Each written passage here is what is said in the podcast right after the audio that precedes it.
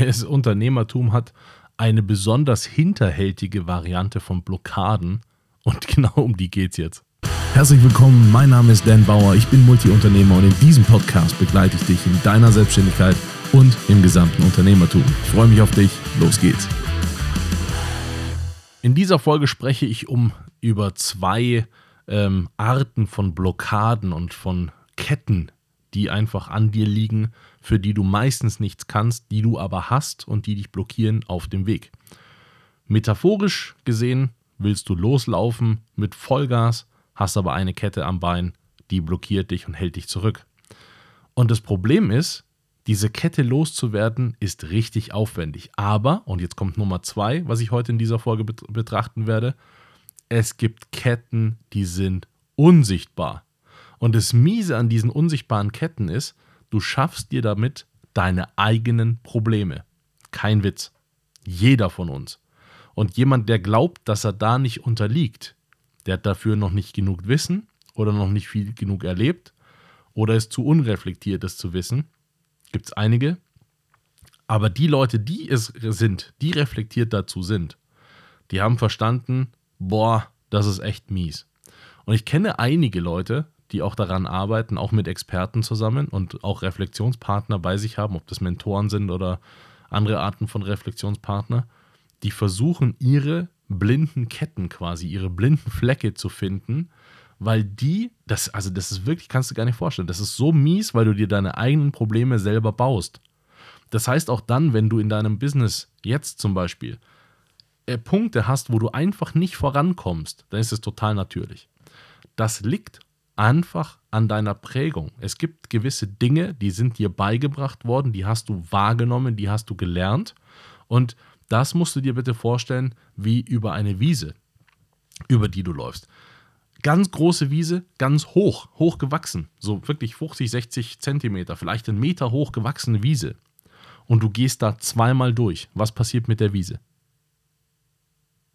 Richtig, die wird kurz mal runtergedrückt, danach steht die wieder auf gehst du den gleichen Weg 100 Mal hin und her, hin und zurück, 100 Mal. Was passiert mit der Wiese? Genau, das ist Prägung. Das heißt, hast du eine Sache oft wahrgenommen, ist dir eine Sache oft erzählt worden, ist dir eine, eine Sache oft eingebläut worden, ist eine Prägung bei dir entstanden und du kannst nicht mal was dafür.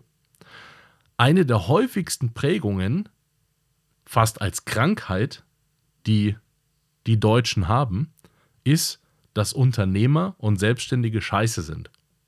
Das kannst du darin festnehmen, äh, feststellen, indem die meisten Leute davon überzeugt sind, dass Konzerne schlecht sind. In meiner Welt weiß ich nicht, warum Konzerne schlecht sein sollten, weil erstmal schaffen die wahnsinnig viele ähm, Arbeitsplätze. Und es gibt auch sehr, sehr viele von denen, die sind sehr gut organisiert und sehr fit in dem, was sie da machen und sind sehr vorbildlich unterwegs und behandeln ihre Leute gut. Es gibt auch Ausnahmen, aber das kannst du ja überall. Das kannst du auch bei kleinen Unternehmen. Ich kenne kleine Unternehmen, das sind die größten Vollidioten unterwegs, die sich untereinander anschreien äh, und so schlecht arbeiten, dass man sich kaum vorstellen kann. Und ich kenne andere Seiten von Traumfirmen, da ist alles, wo du dir denkst, boah, wie arbeitet ihr? Ihr seid so geil, ihr seid so gut zueinander, ihr seid so, boah, wie gut ihr arbeitet, so auch fachlich. So, es gibt einfach beide Seiten, egal wie groß das Unternehmen ist. Aber es herrscht das gemeine Bild, Konzerne sind schlecht, das sind die Bösen, das sind die Mächtigen, das sind die, die einflussreich sind. Ja, das sind kleine Firmen auch. Ich kenne zum Beispiel eine kleine Bude, das sind drei Leute, drei Gründer. Die haben noch zwei Mitarbeiter, die sind zu fünft. Das ist der Player in dem Markt. Es gibt keinen, der so erfolgreich ist und so viel Geld verdient in diesem Markt wie diese fünf Leute. Also diese drei Gründer und ihre beiden Mitarbeiter. Das gibt es. Das hat nichts mit Unternehmensgröße zu tun. Die haben unfassbaren Einfluss und die haben eine unfassbare Macht in diesem Markt. Das hat nichts mit der Unternehmensgröße zu tun, aber das Bild ist so geprägt. Gibt es auch, wenn du dir so klassische Geschichten anschaust, wie zum Beispiel der Grinch. Äh, oder, oder so klassische ähm, äh, Geschichten irgendwie äh, auch zu Weihnachten. Wie, wie heißt die diese, äh, diese ah, fällt mir gerade nicht ein. Gibt so eine ganz klassische äh, äh, Story, ich glaube, der Grinch kommt da auch her, von diesem griesgrämigen Unternehmer. Na, die, der ist, ist schwer reich, aber er ist zu geizig, um irgendwie was herzugeben. Und während der Story turnt er sich dann irgendwie zu, äh, jetzt ist er doch der Coole und jetzt ist er doch der Liebe und der dann doch irgendwie was spendet und so weiter. Äh, Unternehmer sind erstmal irgendwie immer der Arsch. Obwohl die die Arbeitsplätze schaffen, obwohl die die Wirtschaft am Laufen halten und obwohl die diejenigen sind, die diese, diesen Wohlstand in dieser Gesellschaft schaffen. Ist egal, you know. Das ist aber eine Prägung, wenn du die mitbekommen hast, kannst du noch nicht mal was dafür, aber du fühlst die. Und egal was für eine Art Prägung du mitbekommen hast, egal was du denkst, es gibt Blockaden, die hast du in dir. Und die Frage ist, wie gehst du mit diesen Blockaden um, damit sie dich eben nicht zurückhalten, damit sie eben keine Kette um dein Bein gelegt haben und damit du normal in Freiheit laufen kannst. Und da schaust du dir bitte an, an den Stellen und schreibst dir mit, so habe ich gemacht, an welchen Stellen bekommst du eine bewusste Blockade. An welchen Stellen ist das?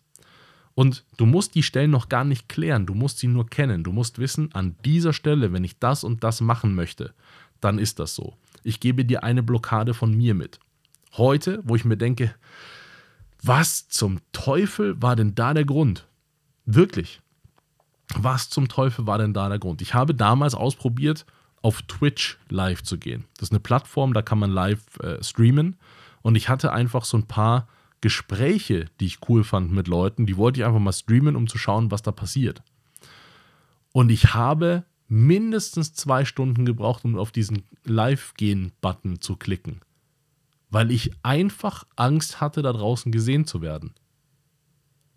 Das Absurde da, daran ist, ich hatte bereits einen Podcast über 100.000 Hörer. Ich war ja nicht unsichtbar. Es ist so unsinnig gewesen, aber ich habe zwei Stunden gebraucht, um diese, auf diesen scheiß Knopf zu drücken. Heute verstehe ich nicht mal, was die Blockade war, aber ich verstehe, dass sie da war. Das heißt, oft ist es noch nicht mal unbedingt nützlich oder, oder, oder notwendig, dass man diese Blockade kennt oder dass man versteht, was ist eigentlich das Problem gerade, sondern nur zu verstehen, ich habe hier gerade eine Blockade und die dann erstmal zu akzeptieren. Es ist in Ordnung, dass du sie hast. Blockaden kommen meistens nicht durch dich, sondern die sind entstanden durch Prägung, Erzählung, Erlebnisse und so weiter.